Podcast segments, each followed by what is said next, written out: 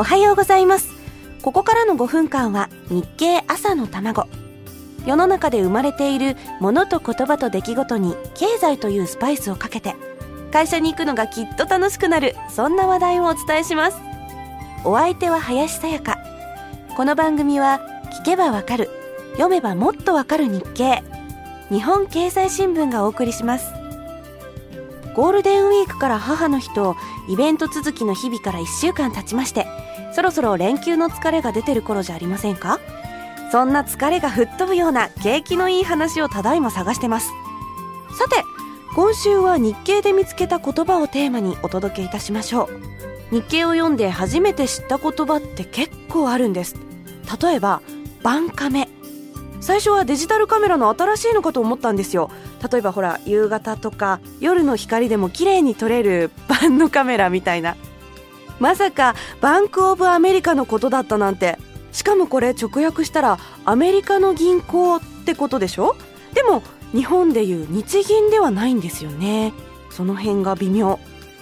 業界の人にとってはごく当たり前なのかもしれませんが日経で見るまで知らなかったのはファストリ。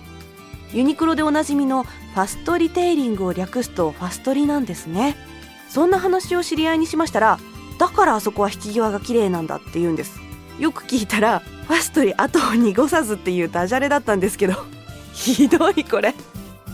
引き際どころか飛ぶ鳥を落とす勢いのファストリますます楽しみです。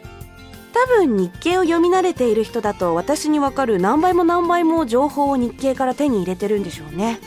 私のようなひよこにもきっと役立つ日経の読み方。実はセミナーが行われているんです。近いところでは6月13日に北九州。6月17日から19日にかけて福岡市内や久留米市でも行われます。しかも入場無料。今回のメインテーマは不況を乗り切るための日経株式投資入門。これも興味ありますね。株式投資で不況を乗り切るなんて考えたこともありませんからね。ラジオで情報を全部フォローするのはちょっと難しいのでぜひ日経のホームページを見てください。検索サイトで日経の文字と4946これはよく読むと読みます。日経4946と入れて検索していただくと日経のホームページに行けます。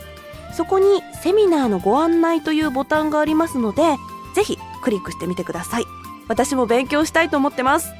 日経よく読む。間違っても日経しくよろじゃないんでそこのところよろしくお願いします。さて日経で見つけた言葉のお話。続きは明日のこの時間です。